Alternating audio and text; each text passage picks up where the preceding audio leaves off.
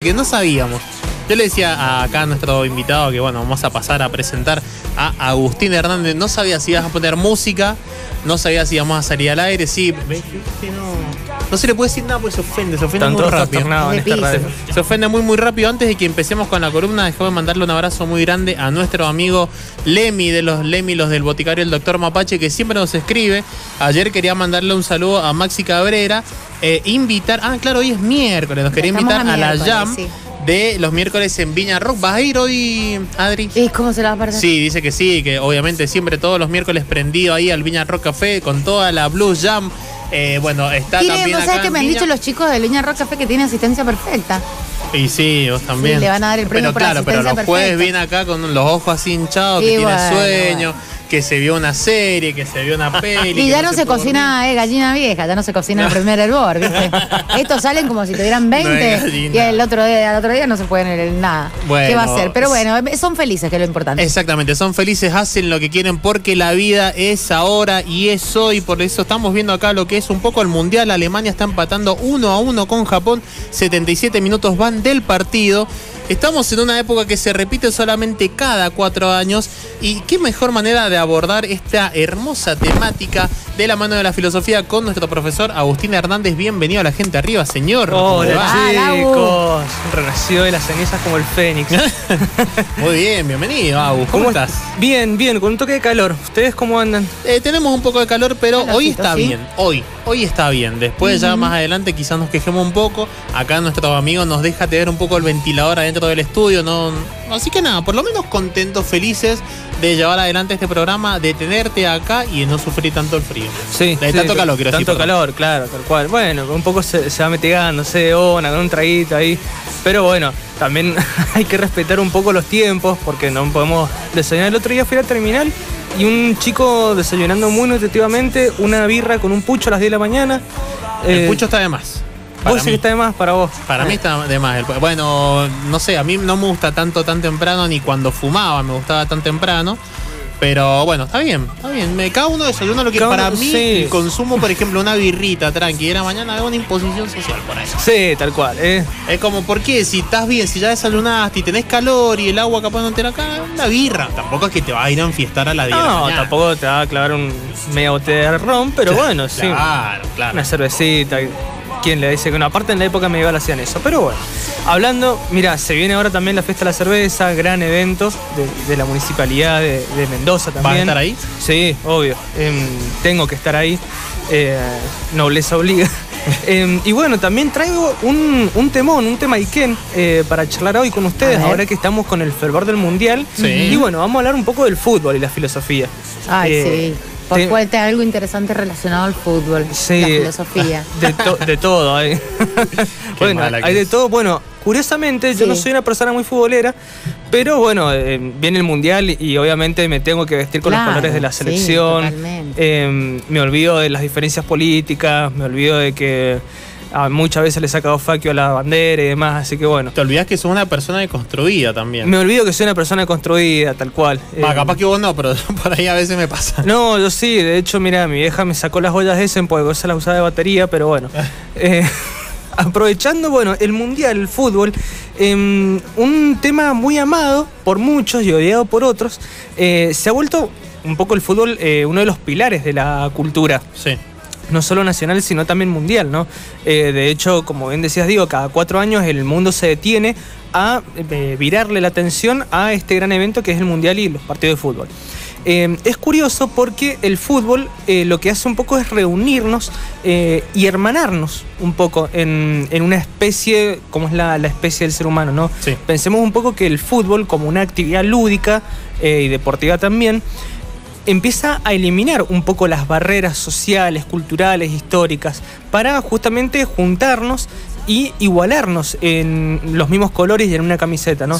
Eh, pensemos, bueno, un poco, haciendo un poquito de revisión histórica, ¿no? Eh, el fútbol nace en Inglaterra aproximadamente en el siglo XIX, estamos hablando del de 1863 específicamente, que es cuando el fútbol se separa del rugby y esto sucede en Inglaterra, en Londres. Sí. Eh, pero hay antecedentes históricos mucho más viejos. De hecho, dicen algunos especialistas que el fútbol nace en China aproximadamente en el 2500 a.C. con el emperador amarillo, eh, que no era propiamente una actividad lúdica o deportiva, sino una actividad de adiestramiento. Ah, mira. Sí, se utilizaba como entrenamiento eh, militar. Sí. Sin embargo, también hay otro antecedente histórico un poquito más eh, contemporáneo, que es de los mayas. Los mayas heredan un poco este deporte de los toltecas. Sí pero también utilizaban las caderas eh, y se mm, pasaba una pelota por un aro perpendicular a la pared. No sé si claro, no sé si han visto El Dorado, la película de dibujitos. Sí. Bueno, que juegan pelota, que juegan con ese quincho. Sí, claro. Sí, sí, pero bueno, no se usaban las manos, justamente, se usaban los, pies y las caderas. Ajá. Las eh, caderas, claro. Las ahora, caderas, ahora entiendo dónde jugaban las caderas. Ahora sí, ahora sí. Eh, porque tenían que encestar la pelota en ese aro perpendicular. Eh, pero bueno, el, primer partido de fútbol de la historia se juega en 1872 en Londres, que si no me equivoco era un Boca River. No, mentira. Ah, eh, estaba pensando en el primer, lo que sería el primer registro del Boca River. Mira, ajá, ¿te acordás más o menos cuál fue? Eh, tengo entendido, no, no, no lo quiero mentir, ahora en un ratito lo voy a buscar. Supuestamente fue por el barrio, la primera, que en la que ganó Boca, no, no recuerdo cuántos, si 2 a 1. Ajá. Eh, y que River se tuvo que mudar. No quiero decir muchas burradas, recuerdo más o menos, también se jugó un poco por los, colores, por la camiseta. Mira. Eh, por ejemplo, Boca tenía un diseño bastante parecido al que es el de River ahora. Ajá. Ya lo vamos a hablar bien. Bien, bien, bien. Bueno, tarea para la casa de investigar esto. Pero bueno, ahora viene la pregunta, una de las preguntas del millón. ¿Qué tiene que ver el fútbol y la filosofía? ¿no? esta pregunta que, bueno, cuando me tocó hacer, eh, empezar a escribir esta columna fue como eh, bastante conjetural, porque yo no soy una persona futbolera, entonces digo, ¿cómo engancho algo? Como atar todo con alambre. Claro, algo como que es pasión de multitudes y que para otros no. Claro, está aceptable también, ¿no? Obvio que sí. Totalmente. Bueno, es curioso porque el tema del fútbol, para las personas que no. Eh, no vemos los partidos locales o no los seguimos tan. Claro, claro, claro. No estás tan empapado de esa emocionalidad, digamos. Tal cual, tan vehementemente. A mí me entiendo que el hincha, viste, que se emociona, sufre, le dan infartos, viste, se vuelven locos. Gol de Japón. No, a uno lo va ganando Alemania. Faltan siete minutos para que termine el partido. como viejito con el mate. Oye, gorda, oye. Ojalá tenga la posibilidad de jubilarme para ver los mundiales así tranquilo. Seguramente. Quédate buena picada. Sí, la pastilla de la lo perdemos al lado. Lo perdemos, lo perdemos. lo perdemos al Diego. Eh, bueno, pero imagínate, te morís con Argentina finalista, vos 90 años. Feliz. No, no, 90 años, pero ni a gancho. Ni a gancho. no, no, yo a los 70 y algo, ya está. ¿Cuántas navidades quisiera vivir? ¿no? Con lo que se amarga, mira. Cretando la muerte. Claro, con lo que lo dijo Anita, con lo que me amargo por diferentes cosas, no, no, no. boludo, bueno, eh, por lo menos no te ha salido ninguna cana por ahora. Pero bueno, ¿viste? El, el estrés todavía no te está ganando. Pero bueno, em, siguiendo con esto, eh, ¿qué pasa? El fútbol ha conseguido un poco esa capacidad de romper las barreras culturales, históricas, sociales que hablábamos más temprano. Eh, un poco, al menos como yo analizo esta cuestión del fútbol, no solo de los mundiales, sino de los partidos locales y demás, y de la gente que logra, mm, por una cuestión, si se quiere, un poco meritocrática, ¿no? Llegar a, desde muy abajo de la sociedad hasta llegar a ser uno de los mejores del mundo, que ya vamos a hablar de eso. Em, aparece un poco el fútbol como un creador de horizontes y un generador de posibilidades, ¿no? Porque el fútbol un poco lo que produce es esa capacidad de em, poder respetar las barreras de la otredad y la diferencia hermanándonos en un proyecto de pasión. Total. ¿sí? Por ejemplo, uno ve ahora en los partidos de los mundiales, ¿no? Y esto es una regla muy común, que la gente, la que no tiene la camiseta argentina, lleva de su equipo local, de Independiente, de Boca, de River, y no pasa nada siendo que son rivales acérrimos. En un mundial eso está respetado y inclusive se logran defender entre sí. Entonces, bueno, el fútbol un poco lo que hace es hermanarnos e igualarnos en una sola especie, proyectándonos en un sentido común que es justamente defender los colores de la nación y del equipo que estamos alentando. Así es. Bueno, un poco el fútbol también lo que hace es mostrar la capacidad de empatizarnos con el otro. Em, esto es muy curioso porque justamente el fútbol ya elimina también no solo las rivalidades, sino también estas barreras y estas dimensiones sociales, culturales, inclusive también de color de piel, ¿no? Eh, ya no hay diferencias cuando se juegan los colores del mundial, porque todos terminamos siendo uno. Exacto. Y todos terminamos eh, ligando para el mismo lado. Qué lindo sería poder vivir con esta concepción fuera de los mundiales, ¿no? Sí, total. Sí. dentro de lo que es la nación como que se homogeneiza la, pasión, el amor y demás, eh, separando cuestiones sociales, cuestiones también eh, de, racismo y demás. El tema también cuando la, grieta se profundiza respecto a las otras naciones o a los otros equipos, ¿no? Sí, totalmente. Bueno, pasó con... El, iba a seguir pasando. Iba a seguir paseando. bueno, acá me, me, empiezo a meter ya en el Mundial del 86, cuando imagínate, habíamos perdido las Malvinas y demás, viene Diego, mete el gol. Eh, entonces esa mm, grieta se terminó de zanjar y terminó trascendiendo no solo las cuestiones bélicas y políticas, sino también las cuestiones culturales, ¿no? Total. Argentina termina ganando a, Inglaterra y eso termina siendo como, eh, inclusive, me animo a decir, eh, tan importante como fue la pérdida de la guerra. Una, especie de revancha. Una especie de revancha, tal cual. Como dicen los piojos, una revancha redonda en su pie. Imagínate, En el tema Maradó, me estaba acordando justo. Mira, bueno, impresionante. Hablando de esto, adentrámonos eh, en una de las esencias más fuertes del fútbol, que es Diego Armando Maradona. Sí. Em, también un ser muy querido por muchos, odiado por otros. Eh, Diego Armando Maradona, eh, una pequeña revisión histórica, nace en 1960, debuta a los 15 años en primera y termina llevándonos eh, a la gloria en el 86, ¿no? Exacto. Bueno, ¿qué pasa? Digo, Armando Maradona, eh, me gusta hablar de esto porque genera muchísimas tensiones la figura de él. Sí. Eh, ya sea por lo que fue su persona, por lo que se terminó convirtiendo, por lo que hizo y lo que no hizo. digo, Armando Maradona termina siendo justamente esto, un ídolo, ¿no? Una persona que termina siendo digamos, idolatrada, que se le ponen inclusive cuestiones metafísicas a la figura del Diego, eh, quien lo ve en las nubes, quien lo ve, por ejemplo, en una milanesa, ¿no es cierto? Sí, al Diego. Eh, y inclusive que le termina rezando y lo termina convirtiendo en un santo, ¿no? Sí, ahí, está la religión maradoniana, la iglesia maradoniana. Bueno, la iglesia maradoniana, eh, las estampitas, ¿no? la gente que lo termina convirtiendo en un santo pagano como son otros tantos. Pero bueno, es em, curioso reflexionar hablando de esta cuestión de Dios, porque dice Galeano sobre Maradona lo siguiente. Diego Armando Maradona fue adorado no solo por sus prodigiosos malabarismos, sino también porque era un dios sucio, pecador, el más humano de los dioses. El más humano de los dioses. bueno, totalmente. Es curioso de la figura del Diego porque, eh, viéndolo desde una cuestión eh, filosófica, inclusive sociológica también, eh, Diego Armando Maradona nace en un seno humilde, ¿no es cierto? Nace en, en el seno de la pobreza, ¿no es cierto? Pero justamente por sus habilidades del cuerpo, eh, por los malabarismos, como bien decía Galeano, termina eh, creciendo y mm, un poco escalando esta gran pirámide social, llegando a uno de los pilares más importantes de la sociedad, que es el mundial, e inclusive ganándolo. Total.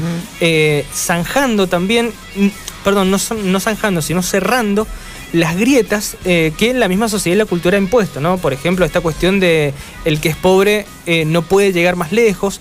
o se muere en la vida. Se muere en la vida.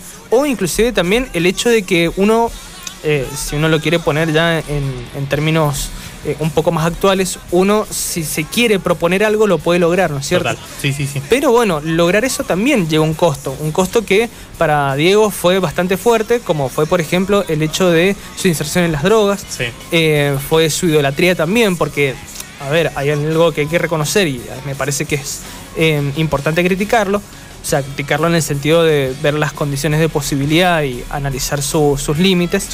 Eh, la figura del Diego también es una mm, creación impuesta por la sociedad y que le puso demasiado peso sobre los hombros. Total. ¿no?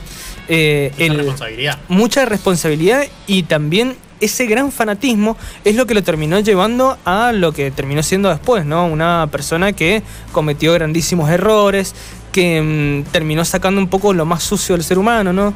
Eh, en su machismo, en, todas las cosas que malas que, les han sido criticadas y que son abiertamente sabidas, ¿no? Total. Es curioso porque el otro día estaba leyendo una nota de su estado, de la revista, y mm, el Diego empieza a ser muy analizado por el tema de los feminismos, ¿no? Eh, y es curioso, sí, pero es curioso no solo por la crítica, sino porque también los feminismos rescatan ciertas figuras de o ciertas partes de, de Diego. Una especie de excepción podría ser. Claro, de excepción. Eh, pero bueno, acá entra algo que mm, es como muy fino y muy delicado, que es el tema de la obra de arte y el artista, ¿no? Sí. Bueno. Que creo que lo hablamos el año pasado. Lo hemos hablado, sí, y me parece que es algo importante recalcar, recalcar eh, que es este tema, ¿no? Si podemos separar la obra de arte del artista. Em, en una entrevista que le hacen al cantante de Babasónicos, no me acuerdo el nombre. Em, ¿La revista o el cantante? No, el cantante. Eh, Darderos. Darderos. Eh, le hacen a Darderos, entonces él explica que cuando él hace un disco, eh, y lo larga, el disco ya no les pertenece porque la obra de arte le pertenece a la humanidad. ¿no? Entonces un poco eso sucede con el Diego. Em, a ver, no estoy avalando ni, ni, justificando las cosas malas que él hizo, pero sí me parece que es importante saber separar y poner en términos el tema de lo que él hizo como eh, el gran futbolista que fue y lo que él hizo como persona, ¿no? Em, y cada uno sabrá qué tomar de eso, ¿no? Eh, qué respetar, qué es lo que deja, qué es lo que toma. Sin embargo, eh, y ya un poco, al menos para ir cerrando esta, pequeña columna que siento que he hablado demasiado. Em, Te estamos escuchando. Sí, sí, sí, increíblemente me están escuchando, los tengo notizados. Eh, un relato de Dolina que habla sobre Diego Maradona. A ver. Que dice lo siguiente. Yo siempre he dicho que a mí no me gustaba más el futbolista que el resto de su persona. A mí me gustaba más el Maradona, que pudiendo haber sido parte de los prodigiosos del mundo, pudiendo haber compartido sus negocios, siempre decidió enfrentarlos. Total. Entonces, bueno, como un poco el fútbol eh, termina mm, eligiendo sus, em, sus guerreros, ¿no? Y cómo esos guerreros también terminan haciendo algo con sus batallas, ¿no? Porque, por ejemplo, pongamos el caso actual, ¿no? Leo Messi podría terminar en el mismo lugar que Maradona, ¿no? Reventando todo lo bueno que ha creado, no solamente con su familia, sino con lo que él está haciendo con su carrera, y aún así elige la esperanza de querer ser alguien siempre mejor. Así que bueno, nada, ¿ustedes con qué se quedan del fútbol, del mundial? a mí me, cuesta mucho. Yo, ¿sabes qué pensé que ibas a traer a, a, mí me parece un show. Punto. o sea, yo no lo vivo con una pasión, no me voy a deprimir, o sea, no me va a angustiar este, sí, obvio, evito ver los partidos porque sé que me pongo, en un momento la emoción te traspasa. Así que mi cábala es no verlos. Ahora, estoy informada sin involucrar el corazón. Viste que el hincha tiene el corazón involucrado. Entonces, para mí, yo lo tengo visto que para mí es un show. Es un show por los negocios que hay detrás del fútbol que son conocidos por el mundo. no solamente acá en Argentina, en el mundo. Entonces, bueno, vos tenés que estar dispuesto a tener la frialdad que estás viendo un show. Para mí. Después está el deportista y su desempeño y lo que yo ahí no me meto porque yo no, o sea, no, no, soy alguien del fútbol como para opinar desde, ese tipo de, si, este, si fuera periodista deportivo, ¿no? Pero así, personalmente lo vivo como un show. Bueno. ¿no? Me divierte eh, cuando es algo divertido, cuando son partidos dinámicos, cuando son partidos pedorros, son pedorros, punto. O sea, lleve la camiseta quien la lleve. Claro. Bueno, es curioso esto que hablas del show, de lo que em, lo que esconde detrás del Mundial, porque justamente un poco lo que produce esto es que eh, ahora, en, por ejemplo, en el Mundial de Qatar murieron muchas personas construyendo los edificios y muchos, eh, muchos no, la gran mayoría de los trabajadores fueron trabajadores esclavos, donde se les retuvo el, pasaporte, Y de hecho ahora que terminaron esa construcción, ese millón de personas que contrataron fuera. Claro. O sea, se quedan desempleados. De igual eh, manera, bueno, por ejemplo, en Brasil también ocurrió algo similar en cuanto a lo que son las construcciones y demás de, los estadios. De Rusia no tengo la, información. Eh, pero bueno, también sí, como todo lo bueno que tiene de, la presentación, de, la plata que le han puesto ahí a, a Qatar y a los diferentes estadios que no sé qué los van a hacer después de que termine el Mundial. Eh, bueno, sí, también habría que ir rescatando paso a paso, pero también pensemos que cuando se anunció a Qatar como la sede del Mundial 2022, yo no sé hasta qué punto tantas voces se alzaron eh, en lo que es, bueno, la, prohibición, por ejemplo, de lo que es eh, de la comunidad LGTBIQ. Claro. no sé, diferentes expresiones culturales. Sabemos que es un mundo aparte, es una cultura totalmente aparte de la de Qatar. Eh, y bueno, obviamente que hay que hacer los reclamos. Ahora hay que hacerlos también como hacen los futbolistas. Por ejemplo, a Alemania no le dejaron lucir la, cinta de la diversidad y por ejemplo en la foto que salen como equipo, ellos salieron tapándose la boca como nos han callado, por ah, ejemplo. Eh, y ese tipo de cuestiones como que se más o menos se van tratando de hacer, de realizar. Pero bueno, son contextos complicados también y, a La Plata no le importa lo que pensemos, básicamente. No, totalmente. Pero es como bien dijo Foucault en su momento, eh, donde hay poder hay resistencia. Me parece que también eh, un evento tan importante y tan grosso como lo que es el Mundial, eh, hay que eh, seguir planteando esta resistencia, porque me parece también que mm, más allá de los colores que vista cada nación, seguimos siendo seres humanos y no por ello tenemos que hacer la vista gorda a luchas que se han venido gestando en pos de una humanidad mucho mejor, ¿no? Exactamente. Exactamente. Muy, muy hermosa la columna de Agustín Hernández que nos vino a compartir un poco acerca de diferentes pensamientos y reflexiones del fútbol, de algo que nos mueve, eh, nos mueve tanto, por lo menos a muchísima gente la mueve mucho. Eh, y en una época muy muy especial, estamos en pleno mundial, así que muchísimas gracias a, a ustedes chicos, les ha pasado excelente. Bueno, nos vemos en la próxima semana. Exactamente, nos estamos viendo los próximos eh, miércoles porque hay muchísimas temáticas para abordar. vamos a ir a la